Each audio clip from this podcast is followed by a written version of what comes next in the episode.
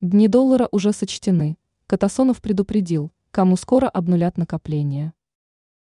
По мнению российского экономиста Валентина Катасонова, дни американской валюты уже сочтены.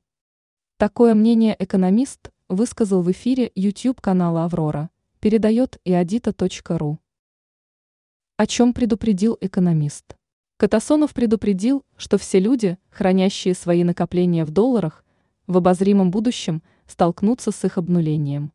Американская валюта, по мнению экономиста, является пациентом на аппарате искусственного жизнеобеспечения.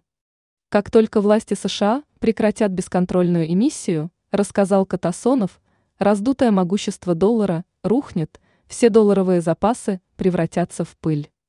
По словам экономиста, обвал долларовой пирамиды неизбежен, вопрос лишь в том, когда именно это произойдет.